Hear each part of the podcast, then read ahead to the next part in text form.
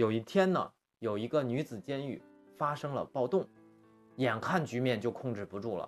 这时候警长呢就不慌不忙地走到台前高声地喊道如果你们再这样闹下去我就把今天晚上晚餐用的黄瓜都切了。瞬间暴动就平息了。很多时候女生买黄瓜是用来用的不是用来吃的。